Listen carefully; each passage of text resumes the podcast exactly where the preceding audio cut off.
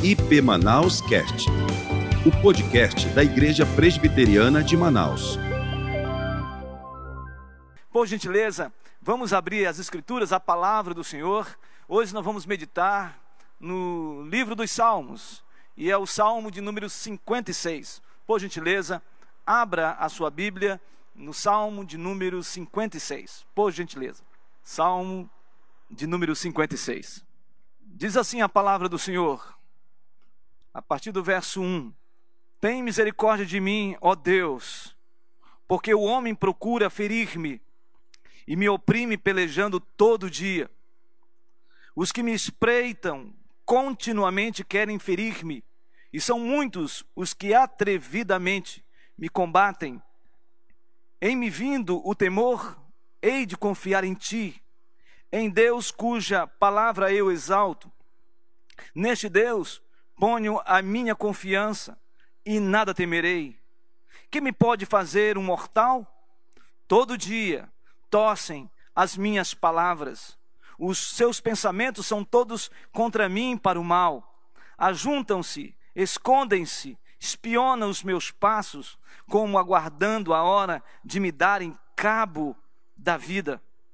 Dá-lhes a retribuição segundo a sua iniquidade. Derriba os povos, ó Deus, na tua ira. Contaste os meus passos quando sofri perseguições. Recolheste as minhas lágrimas no teu odre. Não estão elas inscritas no teu livro? No dia em que eu te invocar, baterão em retirada os meus inimigos. Bem sei isto, que Deus é por mim.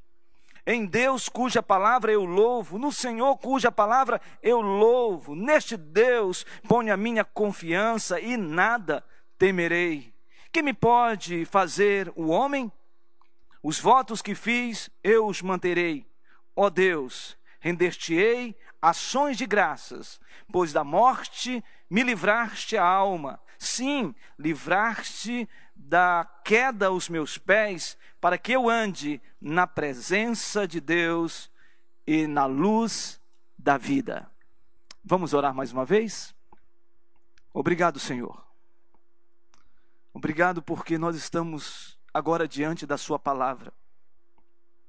Estamos diante, ó oh Deus, das Escrituras, palavra inspirada pelo Espírito Santo de Deus. E ah, querido, meu querido Deus,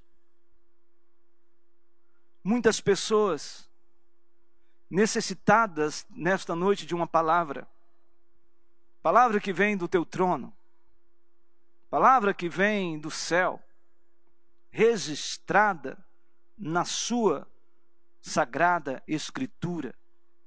E pedimos que o Senhor ilumine a nossa mente, o nosso coração, que sejamos tão somente canal de bênção para a edificação do teu povo na exposição da sua palavra. E que todos, ó Deus, seja onde estiverem, possam receber a ministração vinda do Senhor na multiforme obra do teu Espírito. Nós cremos assim, Senhor. Por isso, abrasa a minha boca enche o meu coração tão somente da Sua palavra, para que eu possa transmiti-la com verdade, tão somente a verdade que está expressa no Teu livro santo. Que seja assim, Deus, nessa noite, em nome de Jesus. Amém. O tema da mensagem desta noite o consolo de Deus na aflição. O consolo de Deus na aflição. Queridos, o salmo de número 56 é um salmo de lamento, de súplica.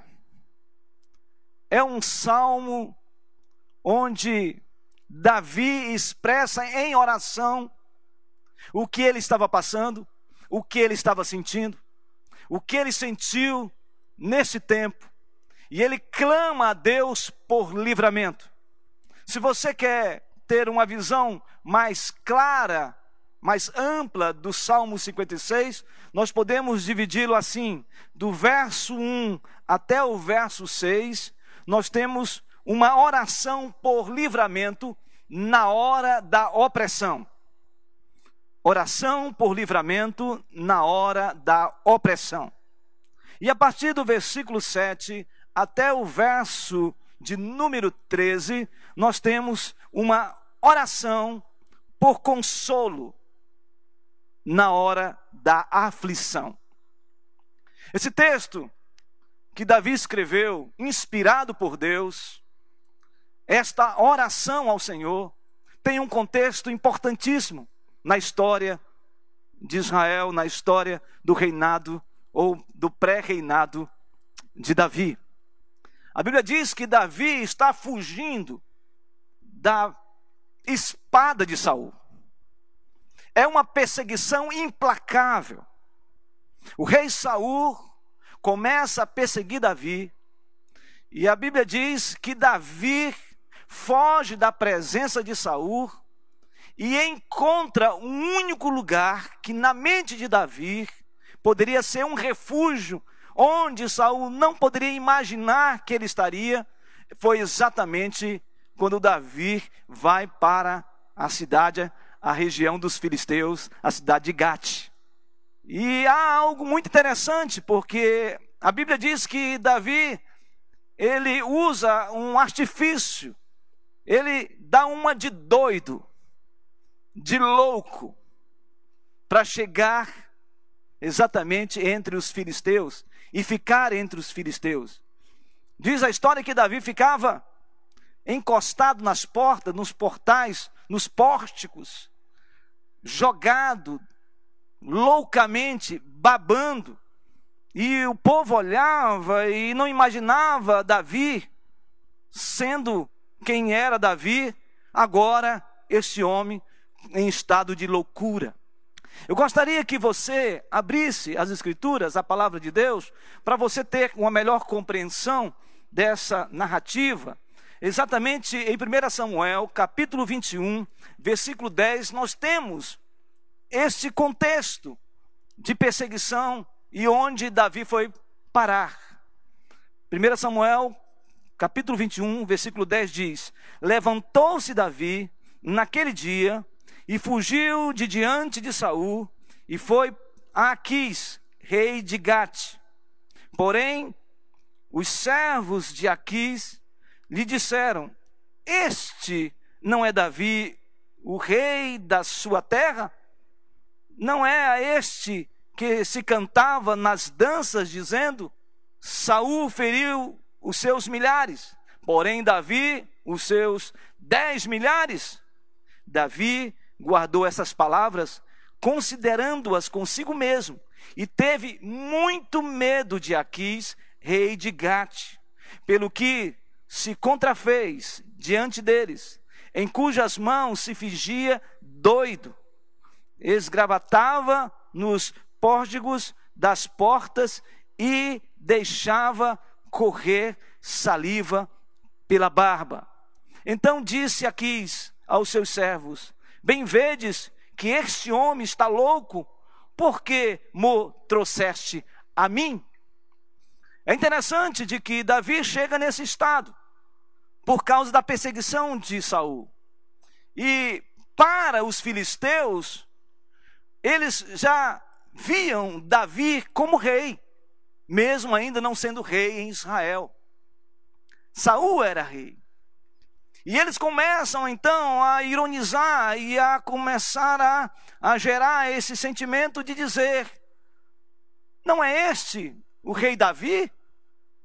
Não é este que se cantavam e dançavam dizendo de que Saul venceu milhares, mas Davi venceu seus, seus inimigos, dez milhares de inimigos? Na verdade, os filisteus estavam ali também já espreitando, porque eles sabiam de que essa expressão se referiam a eles mesmos, porque eles eram inimigos de Israel. E eles sabiam quem era Davi. E eles já reconheciam o reinado de Davi, mas também já tinham um profundo ódio por Davi. O doutor Matthew Henry, ele diz algo interessante a respeito disso. De que Davi fugiu da crueldade das mãos de Saul e caiu nas mãos também cruel de Aquis, rei de Gate, rei dos filisteus. E então havia, de fato, uma ação dos filisteus e havia ódio no coração dos filisteus em relação a Davi. Mais do que isso, eles sabiam da história de Davi com Golias.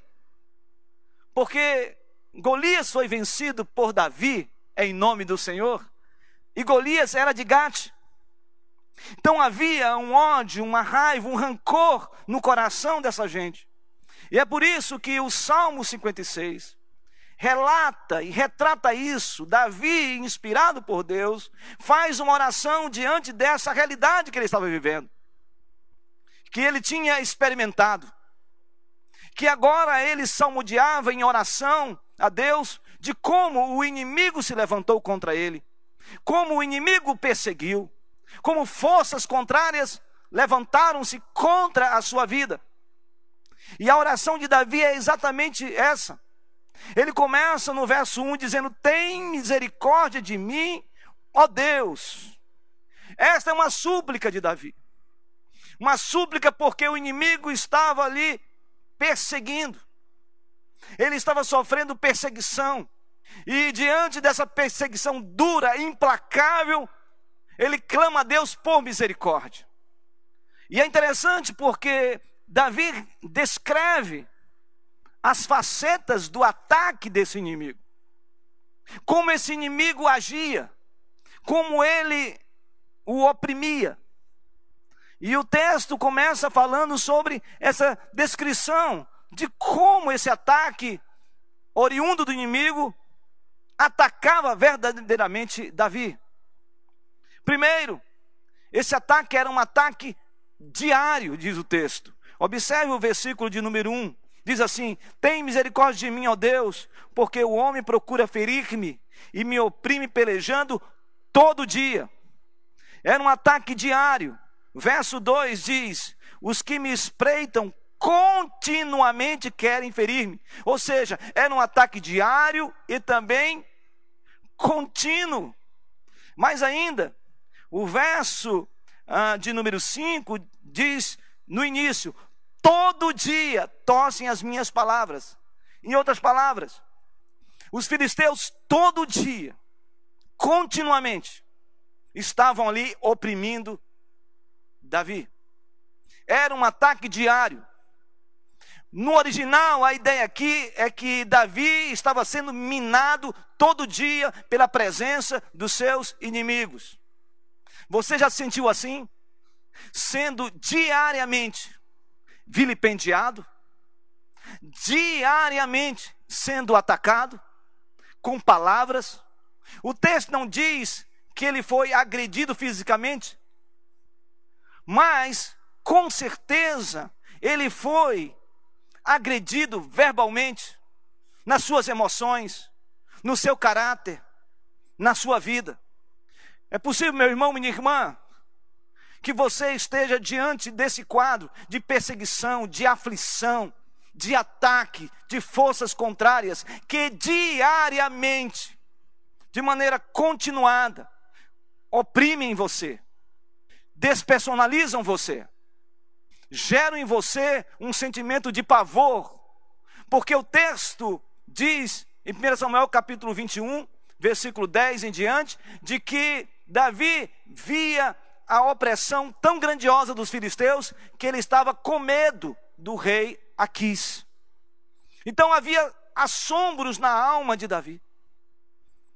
Assombros da solidão, porque ele ainda não estava com seus valentes, estava sozinho assombro com relação ao medo, porque ele tinha medo mesmo da morte, medo de ser atacado, medo de ser confrontado de tal maneira que o inimigo propiciasse morte à sua vida, assombro do desespero. Por causa da perseguição de Saul, ele vai para Gat e lá dá uma de louco. Você pode achar que isto é uma estratégia de Davi, mas o texto sagrado diz que ele estava profundamente com medo e em desespero também. Você já se sentiu assim? Desesperado? Você já se sentiu num estado de solidão, em medo, porque todo dia o inimigo afronta a sua vida? E esse inimigo pode ser tanto algo visível como invisível. O texto sagrado fala algo interessante aqui no verso 4, quando ah, Davi está orando a Deus e reconhece a, a segurança em Deus. O texto diz: Que me pode fazer um mortal? No verso 10 diz: Que me pode fazer o homem? Então, Davi está falando aqui de algo visível. Ele está falando de alguém que o tempo todo ficava minando, ficava gerando instabilidade emocional, mental na sua vida. Segundo ataque que me chama atenção, esse ataque era cheio de oportunismo. Verso 2 diz: Os que me espreitam continuamente querem ferir-me. No versículo de número 6, no verso 6 diz: Ajuntam-se e escondem-se, espionam os meus passos. O inimigo fica, ficava espreitando Davi. Estava ali espionando Davi o tempo todo, aguardando o momento oportuno para atacá-lo. Tem muita gente que tem se levantado nesse mundo ordinário, muitas vezes instrumento do inferno, para exatamente espreitar você, para seguir os seus passos, para lhe espionar, para aproveitar um momento oportuno para ferir o seu caráter, destruir a sua vida. Irmãos e irmãs, para construir um caráter leva muito tempo. Mas para destruir a vida de uma pessoa, o caráter de uma pessoa, é em um minuto. E Davi diz: Senhor Deus, o inimigo me espreita, eles ficam na moita, espionando, vendo onde eu vou cair, eles ficam seguindo os meus passos, aproveitando para ter a oportunidade de atacar-me. Isso me chama atenção em 1 de Pedro capítulo 5, quando Pedro fala da artimanha, da sutileza de Satanás. Ele diz que o diabo, nosso adversário, ele é como um leão que fica em derredor, pronto para nos devorar. Meu querido, minha querida, é possível que você esteja enfrentando um tempo de aflição, e talvez você diga: não, eu não estou, mas é possível que em algum momento da sua trajetória isso pode acontecer. E você precisa entender esse texto como um texto de uma oração de um homem que estava suplicando a Deus que ele o tirasse desta perseguição, que ele o livrasse desta aflição. Então, quando ele salmodia, ele traz à memória isso que Deus fez na vida dele. E é possível que o inimigo esteja, de alguma maneira, aproveitando a oportunidade para destruir a sua vida, para devorar, para matar, roubar e destruir, como diz João capítulo 10. Outra descrição do ataque desse, desse inimigo é um ataque atrevido. Verso de número 2: os que me espreitam continuamente querem ferir-me, e são muitos os que atrevidamente me combatem. Você já pensou nisso? Esse inimigo não tinha misericórdia. Ele era atrevido. Ele queria a destruição de Davi. Ele queria a morte de Davi.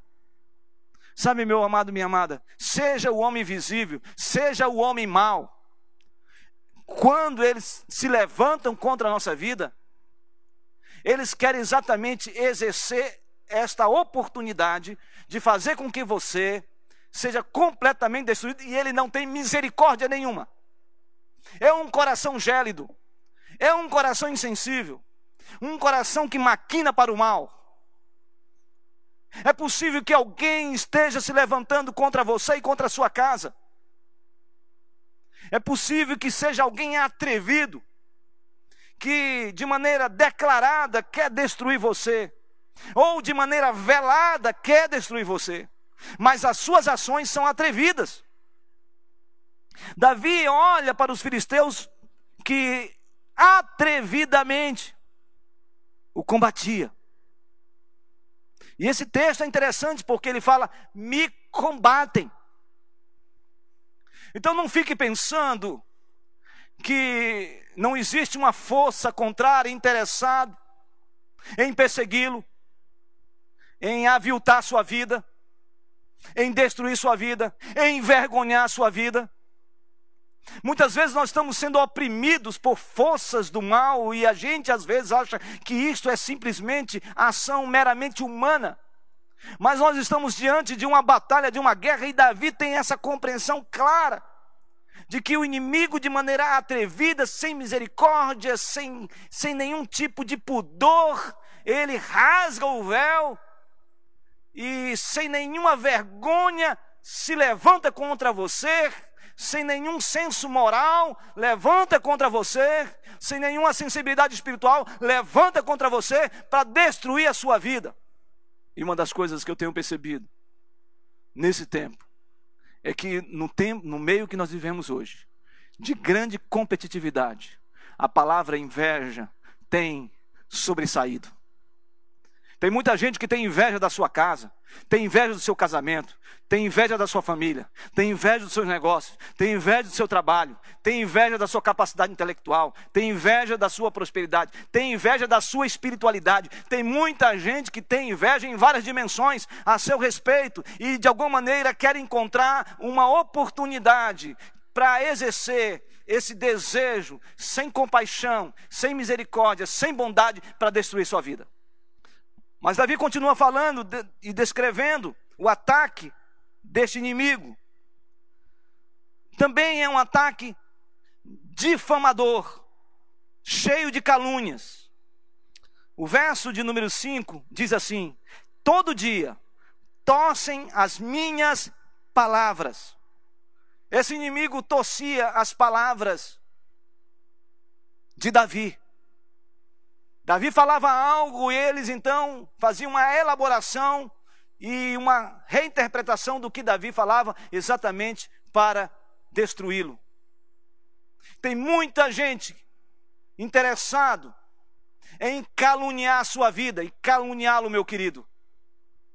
Isto aqui não é um texto que foi escrito simplesmente como um texto descritivo, não, é um texto exortativo, é um texto de aconselhamento, é um texto de orientação. E nesta noite, em nome de Jesus, esse texto precisa reverberar na sua vida para você ter o discernimento, a compreensão de que muitas vezes as pessoas torcem as suas palavras, caluniam você exatamente para depreciar a sua vida e destruir a sua vida, o seu caráter, a sua história, a sua vida, a sua casa, a sua família e os seus projetos. Mas há um, cinco, um quinto aspecto que me chama a atenção no ataque deste inimigo. É um ataque estratégico. Verso 5 diz algo que me chama a atenção. Todo dia tossem as minhas palavras, os seus pensamentos são todos contra mim para o mal. E no verso 6 diz: ajuntam-se e escondem-se espiona os meus passos, como aguardando a hora de me darem cabo da vida. O ataque desse inimigo que espreitava Davi, que minava ele todo dia, que caluniava Davi, esse ataque que era atrevido, oportunista, esse ataque era bem elaborado, era estratégico, tinha uma metodologia. O objetivo era exatamente expor Davi, colocá-lo em vergonha, colocá-lo e expô-lo ao ridículo. Não fique pensando que o inimigo só atua de maneira rude e, e, e grotescamente falando. Não fique pensando que o inimigo simplesmente vem com aquela ação devastadora, com aquela manifestação muitas vezes terrível, visível, que nos assustam até mesmo pelo jeito de se manifestar. O inimigo, ele tem os seus sofismas. O inimigo, ele elabora muito bem o seu ataque. Muitas vezes a estratégia do inimigo é exatamente essa: trabalhar, elaborar, construir um pensamento, construir uma estrutura que maquine para o mal. Essas pessoas, eles ficam aguardando a hora de darem cabo da nossa vida. Me chama a atenção o Salmo de número 55, que antecede o Salmo 56, que Davi fala desse inimigo. E ele diz que um, havia um inimigo declarado que estava fora de Jerusalém, e esse ele conhecia muito bem. Ele sabia a artimanha desse inimigo. Ele sabia como o inimigo atuava, como era a sua estratégia de ataque. Mas na leitura do Salmo 55, Davi diz que não existe só um inimigo declarado, mas existe um inimigo velado. E ele diz que esse inimigo era um amigo dele sem igual que juntos eles se entretinham, juntos ele subiu ao templo. A boca desse amigo que era inimigo era como azeite, manteiga, doce, agradável, palatável as relações afetivas, as relações é, de interpessoalidade, tinha toda uma intimidade de uma amizade que aos olhos de Davi era algo maravilhoso, mas no fundo, no fundo, diz o texto que a boca deste amigo era que nem uma espada fora da bainha, que queria destruí-lo. O que ele está dizendo é que muitas vezes a gente está olhando o inimigo fora do, de Jerusalém e às vezes o inimigo está dentro da, de Jerusalém.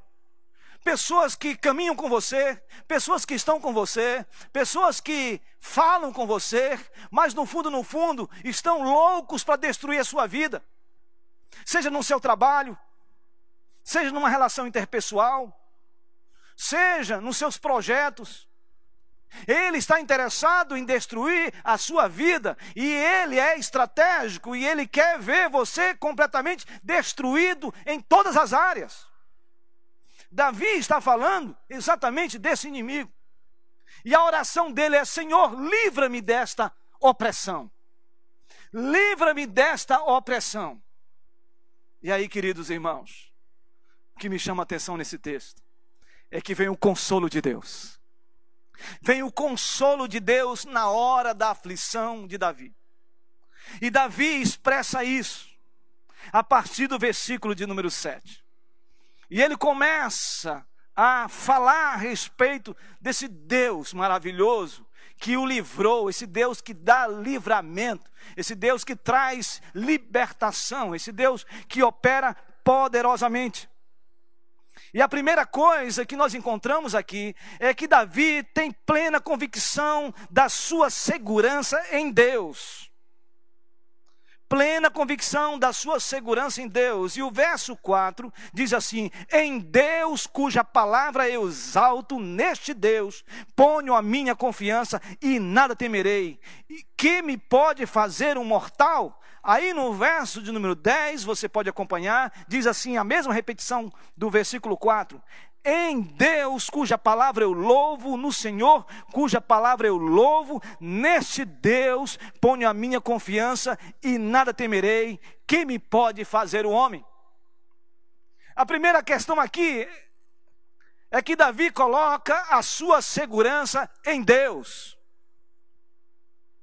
Se você ler esse salmo, você vai encontrar uma expressão Deus nove vezes. E as nove vezes a palavra Deus refere na expressão hebraica Elohim. Essa palavra Elohim é a mesma expressão que nós encontramos exatamente em Gênesis capítulo 1, versículo 1.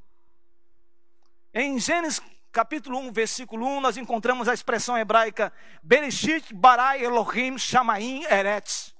Ou seja, no princípio criou Deus os céus e a terra. E esse Deus que é o Criador, é o Deus soberano, é o Deus que governa, é o Deus que criou o universo. formou as estrelas, chama pelo seu nome. Esse Deus que criou os céus e a terra. Esse Deus que criou a mim e a você. Esse Deus é o Deus que Davi exalta e aparece essa expressão nove vezes nesse texto, enfatizando de que o nosso Deus é nele que nós temos que ter a nossa segurança. É porque é nele e dele que vem estarmos convictos na confiança no Senhor. O que Davi está dizendo é que esse inimigo que atua diariamente, esse inimigo que atua atrevidamente, esse inimigo que atua de maneira oportuna, cheio de oportunismo. Esse inimigo que maquina, que distorce as nossas palavras, esse inimigo que elabora todas as coisas, esse inimigo não vai prevalecer. Sabe por quê? Porque o verso de número 7 fala claramente sobre isso. Dá-lhes a retribuição segundo a sua iniquidade. Derriba os povos, ó Deus, na tua ira. Ou seja, esse nosso Deus é um Deus todo-poderoso, que reina, que está sobre tudo e sobre todos, meu irmão, minha irmã. Esse Deus é o Deus que governa, é o Deus soberano, é o Deus imutável, é o Deus onipotente, é o Deus onipresente, é o Deus onisciente, é o Deus que conhece a sua vida, que conhece a sua história. E por mais que os ataques e as perseguições do inimigo tenham se levantado ou estejam se levantando contra a sua vida, tudo isso será frustrado, porque a sua confiança está nesse Deus todo-poderoso, que muda muda a minha vida, que mudou a minha vida, que mudou a sua vida, que guarda a sua casa, que sustenta a sua casa e que fortalece você a cada momento para a glória e o louvor de Deus, o Pai. Segundo aspecto que me chama a atenção é que Davi tem plena convicção do poder de Deus. Ele tem plena convicção do poder de Deus. E o verso 9 me chama a atenção. No dia em que eu te invocar, baterão em retirada os meus inimigos, bem sei isto, que Deus é por mim. Deus é por mim. Davi tem convicção do poder de Deus. Davi tem convicção da manifestação de Deus. Davi tem plena convicção de que Deus está no controle. E que Ele é o Todo-Poderoso. E que Ele é Senhor. E é interessante porque só aparece uma vez a expressão Senhor no Salmo 56, que refere-se a esse Deus da aliança. O Deus que firmou uma aliança é um Deus poderoso. É um Deus que sustenta a sua vida, meu irmão. E por mais que o inimigo, seja ele visível ou invisível, esteja se levantando contra a sua vida, esteja maquinando contra a sua vida, esteja se levantando contra a sua casa, esteja se levantando contra o seu casamento, esteja se levantando contra os seus sonhos e projetos, estejam querendo destruir a imagem linda de Deus na sua casa e dos seus filhos, eu quero dizer a você, nesta noite, no nome santo de Jesus, o nosso Deus, ele destrói toda a ardilosidade, toda a artimanha, toda arma forjada do inimigo contra a sua vida. Ele pode até distorcer suas palavras. Ele pode até atrevidamente querer vilipendiá-lo, querer envergonhá-lo. Ele pode até mesmo ter toda a estratégia, toda a organização, todo arquétipo para destruir sua vida. Ele pode muito bem agir diariamente, gerando em você medo e receio. Mas uma coisa eu posso dizer: Ele não tem poder de tocar em você, porque o Todo-Poderoso está sobre a sua vida, está sobre a sua casa, e por mais que ele se levante, ele vai cair em nome de Jesus. Romanos capítulo 8, versículo 31 diz: Que diremos, pois, à vista dessas coisas? Se Deus é por nós, quem será contra nós? Aquele que não poupou o seu próprio filho, antes por todos nós o entregou, porventura não nos dará graciosamente com ele todas as coisas? Quem tentará acusação contra os eleitos de Deus? Você é eleito de Deus, meu irmão. É Deus que os justifica. Quem os condenará? É Cristo Jesus quem morreu, ou antes, que ressuscitou, o qual está à direita de Deus e também intercede por nós. Quem nos separará do amor de Cristo? Será tribulação, ou angústia, ou perseguição, ou fome, ou nudez, ou perigo, ou espada?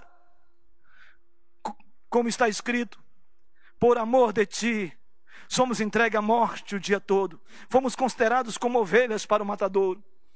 Em todas essas coisas, porém, meu irmão, ouça isso. Somos mais do que vencedores por meio daquele que nos amou. Porque eu estou bem certo de que nem a morte, nem a vida, nem os anjos, nem os principados, nem as coisas do presente, nem as coisas do porvir, nem os poderes, nem altura, nem profundidade, nem qualquer outra criatura poderá separar-nos do amor de Deus que está em Cristo Jesus, nosso Senhor. Nada poderá nos separar. Nada. O poder de Deus está sobre a sua vida. O Senhor está com você.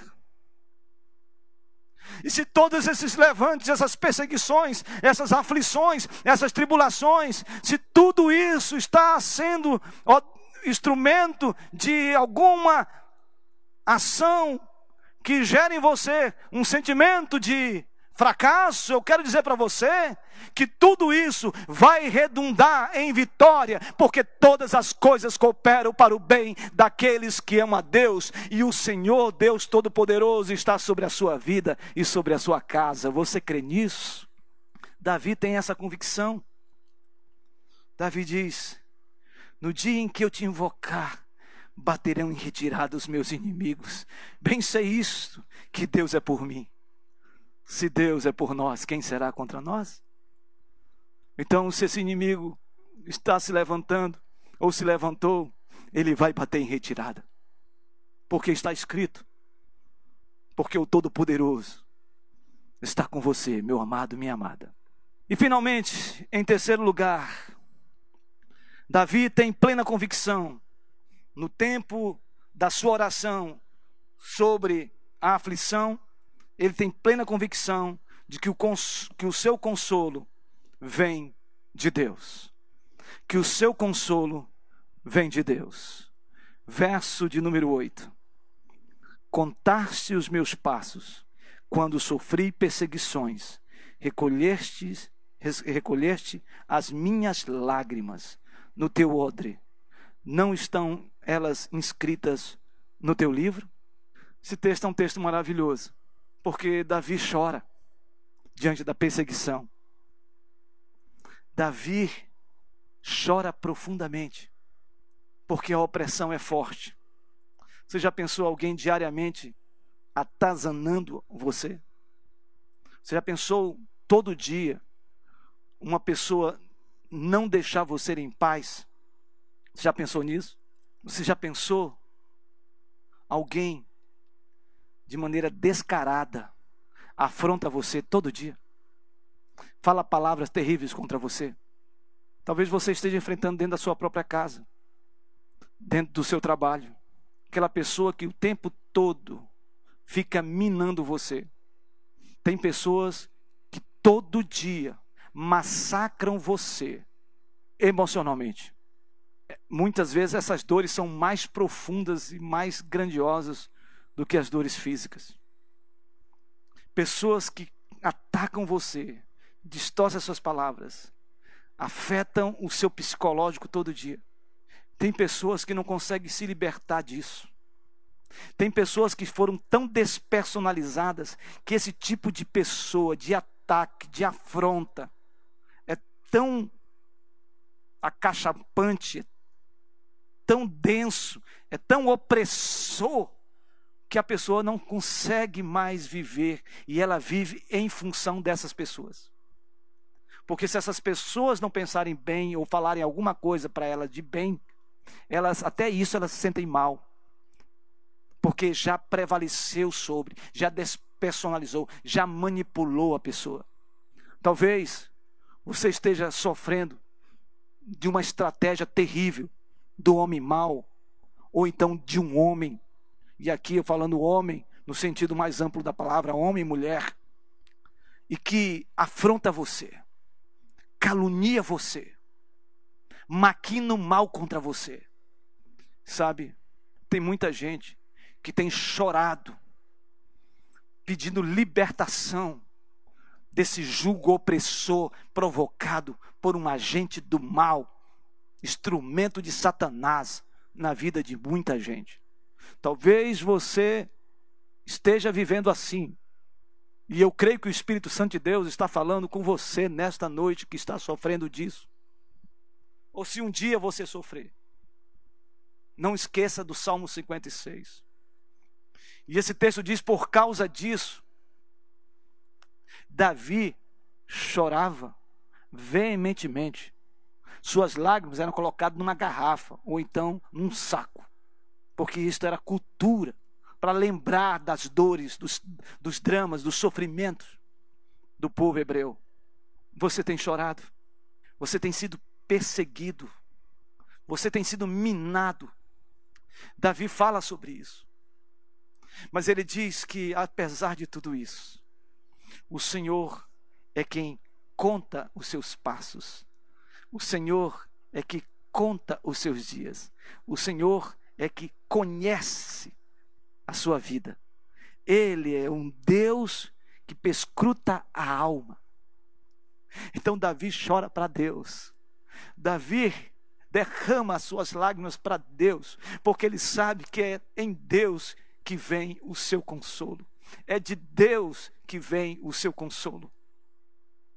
Meu amado, minha amada, eu não sei quantas lágrimas você tem investido, eu não sei quantas lágrimas você tem investido dentro da sua casa, no seu quarto escuro, muitas vezes, por um drama, por uma luta grande que só você sabe. Que você carrega isso há muito tempo.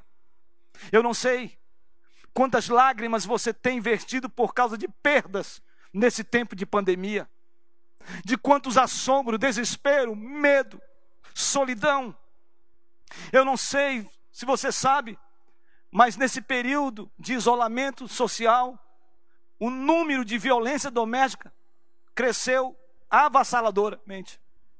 Eu não sei se você sabe, mas nesse tempo de isolamento social, muita gente, muito mais divórcio tem acontecido. Muito mais brigas, litígios têm ocorrido.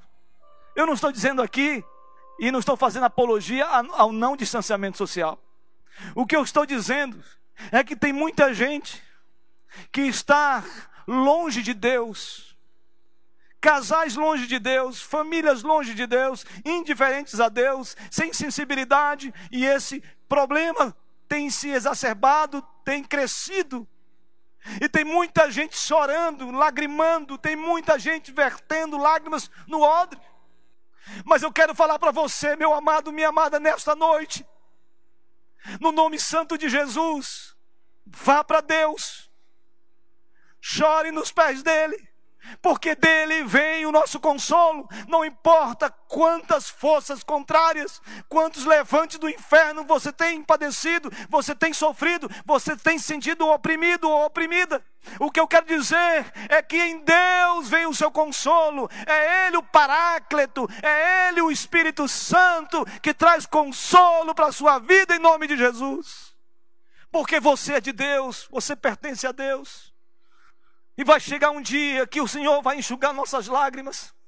O sangue Apocalipse capítulo 21 diz assim: Vi novo céu e nova terra, pois o primeiro céu e a primeira terra passaram, e o mar já não existe. Vi também a cidade santa, a nova Jerusalém, que descia do céu, da parte de Deus, ataviada como noiva, adornada para o seu esposo. Então ouvi grande voz vinda do trono dizendo: Eis o tabernáculo de Deus com os homens, Deus habitará com eles, eles serão povos de Deus, e Deus mesmo estará com eles, e lhes enxugará dos olhos toda lágrima, e a morte já não existirá, já não haverá luto, nem pranto, nem dor, porque as primeiras coisas passaram. E aquele que está sentado no trono disse: Eis que faço nova todas as coisas. E acrescentou: Escreve, porque essas palavras são fiéis e verdadeiras. Disse-me ainda: Tudo está feito. Eu sou o Alfa e o Ômega, o princípio e o fim. A nossa trajetória como peregrinos nessa terra, muitas vezes, será uma trajetória de perseguições, será uma trajetória de aflições, por causa da ação do inimigo. Seja ele visível ou invisível, seja ele esse homem, esse mortal, que o Senhor fala aqui de maneira pejorativa, esse homem carnal, esse homem terrível, que se levanta contra você, seja o homem mau, invisível, que tem diariamente minado você, que tem agido com atrevimento, sem misericórdia, que tem distorcido palavras, colocado calúnias, feito calúnias, levantado calúnias contra você, caluniado você. É possível que tenha muita gente levantando-se contra a sua vida, aproveitando as oportunidades, elaborando esquemas para destruir você. Tudo isso é possível com peregrinos que somos. Mas isso vai passar porque você é de Deus. A sua segurança está em Deus. Ele tem todo o poder para livrá-lo. E Ele é o nosso consolador. E sabe de uma coisa? Vai chegar um dia, quando nós estivermos na Nova Jerusalém, toda essa lágrima que você tem vertido vai ser enxugada pelo Senhor, pelo Deus Todo-Poderoso, Criador dos céus e da terra, aquele que é o Alfa e o Ômega, aquele que é o princípio e o fim de todas as coisas. Você está nas mãos deste Cordeiro Santo, Jesus de Nazaré. Portanto, o salmista, ele finaliza esse texto maravilhoso do Salmo 56, dizendo no verso 12 e 13: Os votos que fiz, eu os manterei, ó Deus, render-te-ei ações de graças, pois da morte me livraste a alma, sim, livraste da queda os meus pés, para que eu ande na presença de Deus. O Senhor vai livrar você, meu querido, da morte, da morte espiritual. Você já foi liberto dessa morte pelo sangue do Cordeiro.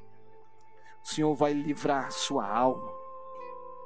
O Senhor vai livrar você dos ataques. O Senhor vai honrar a sua vida. E sabe de uma coisa? Você vai celebrar a Deus. E você vai andar na presença do Senhor e na luz da vida, diz o texto. Sabe o que significa isso, na luz da vida? João capítulo 8 fala sobre isso. Jesus é a luz do mundo.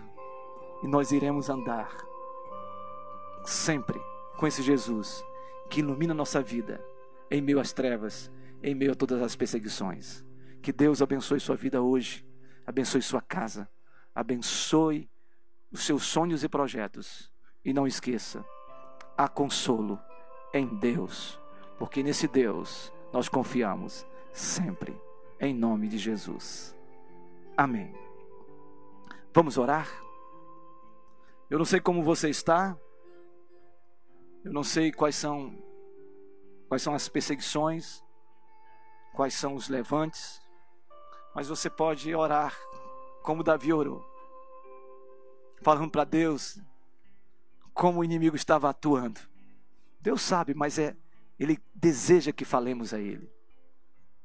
E aí Davi reconhece na sua oração que a sua segurança está em Deus. É nele que nós confiamos. Que o seu poder dele, de Deus, é que nos fortalece nessa caminhada. E que ele vai continuar nos consolando e enxugando nossas lágrimas. Que Deus nos abençoe. Vamos orar. Senhor Deus, nós clamamos agora, neste momento por livramento, neste momento por queridos irmãos e irmãs que estão enfrentando tempo de perseguição, seja ela qual for.